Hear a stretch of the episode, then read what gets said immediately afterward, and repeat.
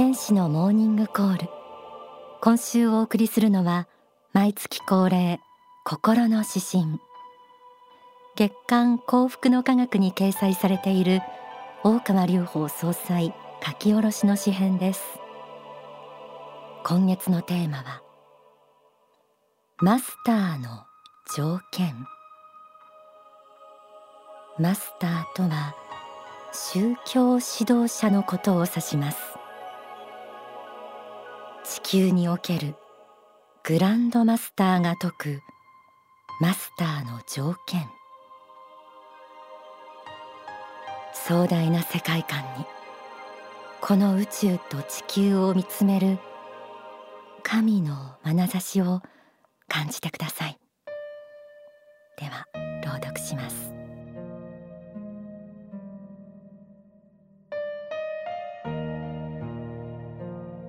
心の指針。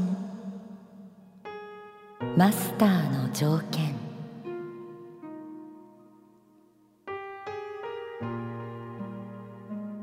マスターであるということ。今の世には難しいがまず光と闇の区別が必要だ。これがわからねば神と悪魔は同次元になる。心を虚しゅうして自分のための宇宙を求めず宇宙のための自分を求めよ。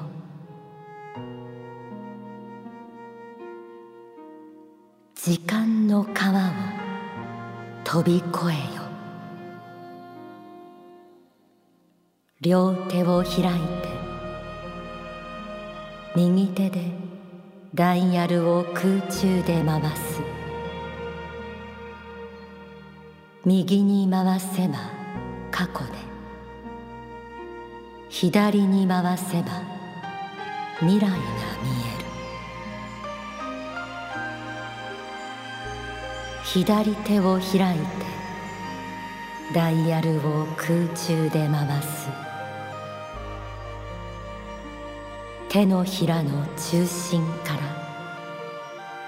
場所を特定する光線が出る。地球上のある地点も銀河の彼方のある地点も特定されて見えてくる。そしてマスターは過去現在未来を投資する。原因と結果の法則を見破るのだ。マスターはその時代において何が善で何が悪かを定める。悪はフォースで打ち破られる。宇宙に愛と調和を持ちきたらすもの。それこそがマスターの条件だ。それには超越してあることが必要となるだろう。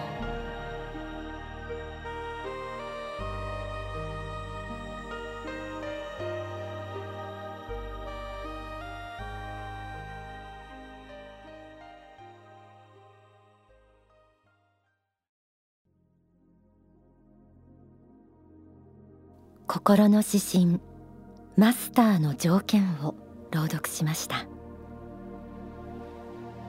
皆さんの心にどう響いたでしょうか？物語としてなら面白いと思う人もいるでしょう。でももしこれが真実の話だと言われたらどうでしょうか？霊的なものは信じないという人ならバカバカしいと一生に付すかもしれません。でもこれこそが過去幾度もこの地上にマスターを送ってきた地球神の言葉だと皆さんは信じることができるでしょうか。幸福の科学では過去の大きな宗教の指導者たちは仏法真理を伝えるためにこの地に降り立った。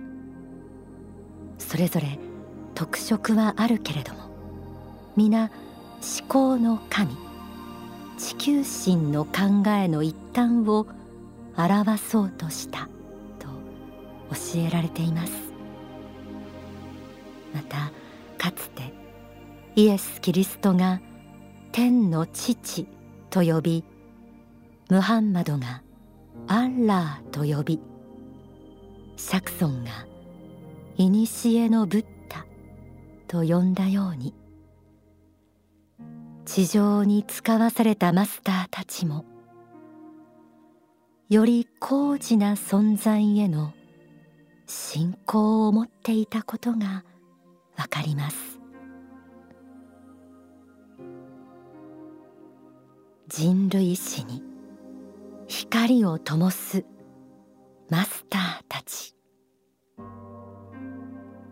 その条件について書籍真実の霊能者にはこうあります。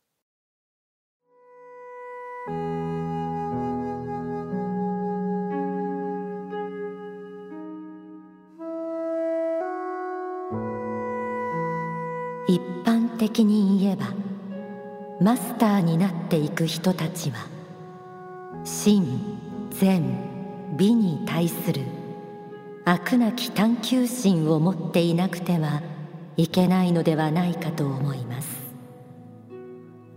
生涯真善美を追い求めつつやはり一本の信仰心を貫いてくじけない心を持ち続けていることが大事かと思うのです。やはりあまり変節し続けるようではマスターとしては通らないのではないかと思うのです。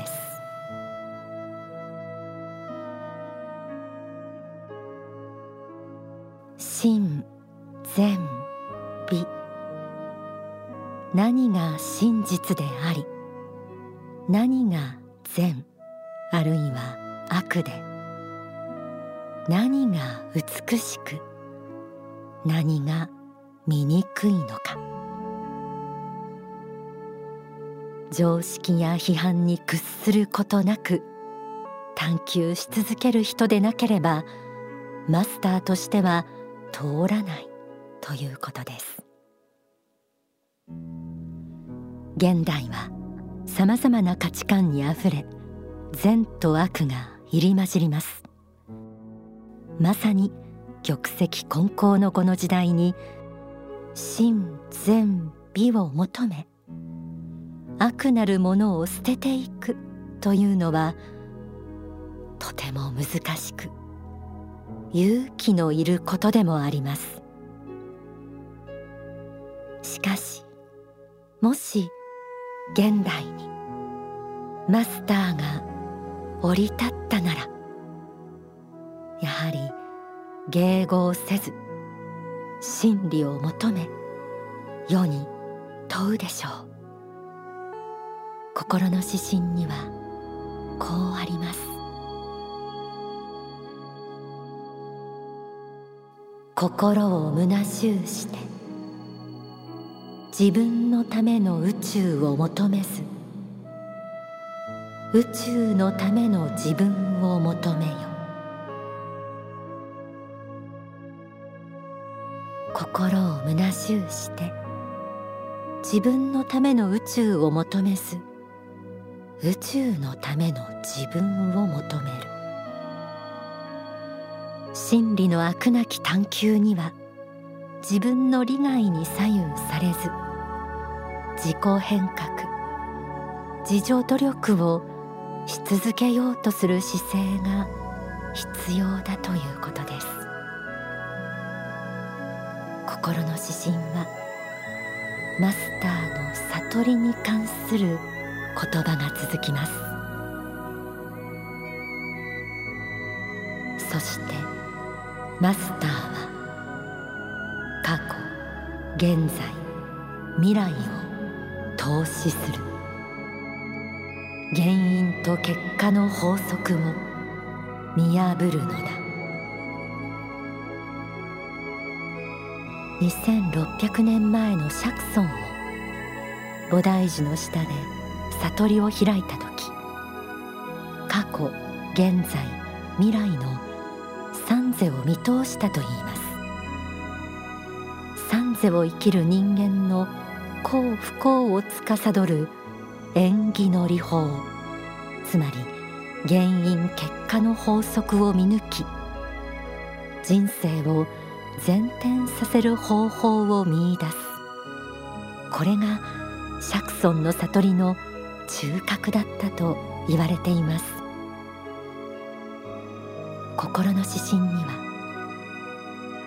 マスターはその時代において何が善で何が悪かを定めるとありますが時空を超え物事の善悪を見抜く善を推し進め悪を押しとどめるこうした使命がマスターにはあるということです。書籍鋼鉄の法にはこうあります。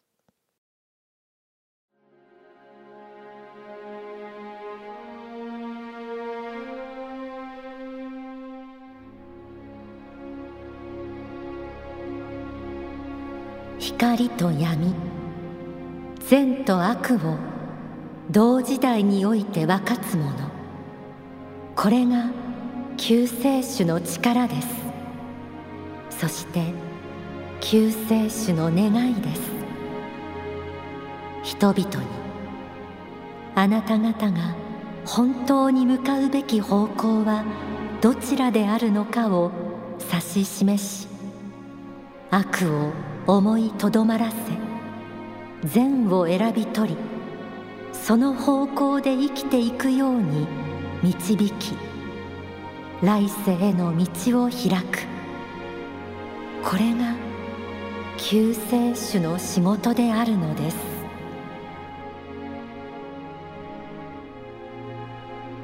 何が善か何が悪かがわからなくなり世界が闇に沈もうとする時。神は決して沈黙してはいません。地球の人口が100億に向かう未曾有の今ここに地球神の言葉が下ろされています。心の指針はこう締めくくられています。宇宙に愛と調和を持ちきたらすもの。それこそがマスターの条件だ。それには超越してあることが必要となるだろう。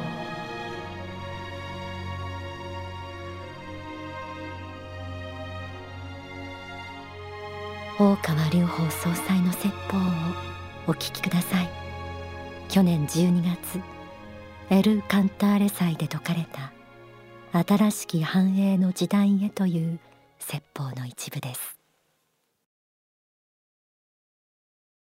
いつの時代もすべての書にいい顔を見せることはできませんでした。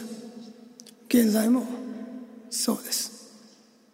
較的穏やかに人々に考え方を伝えているつもりではあるんですけれどもそれでも幾分かのレベルでは激しいぶつかり合いはあったであろうと思います。神の心愛勇気正義。こういうものを人々に伝えんとしてこの世における具体的な事案にまで下ろしてくると必ず価値観のぶつかりが現れてきます。それは悲しいことです。ある意味においてね。ある人の重要な関心事。これを否定する価値観を打ち出したならばその人が他の意見だったら受け入れた部分も一挙に心を閉ざしてしまうことが数多くありますよ。だから、うん、それは悲しい。だから私は今地上にいるので人間としての目と救世主としての目とそしてこの地球最高の世界から人類を見下ろしている目の三つの目で見ながら発言し行動しています。大抵の場合早すぎた預言者は受け入れられないものです。分かってはいます。しかしどうしても言わなければならないことは10年早くても20年早くても100年早くても言わなければなりません。さまざまな価値観の対立これをどう乗り越えていくかということに対して答えを出さねばならないことが数多くあります。2020年喜びよりも苦しみからおそらく来年以降始まっていくであろうと思います。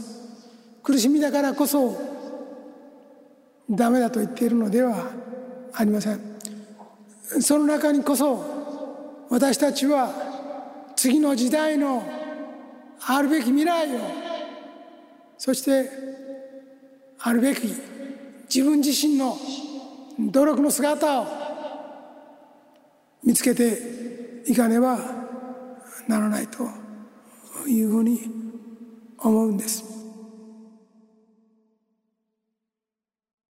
お届けした新しき繁栄の時代へは書籍にもなっています今回の心の指針私自身圧倒されながらもその深遠さと重さ大きさに包まれるような感覚もありながら朗読させていただきました世界が混沌とした状況であるということを見れば救世主の出現その時は今であり幸福の科学の教えを伝えている意味がきっと皆さんお分かりになると願っています。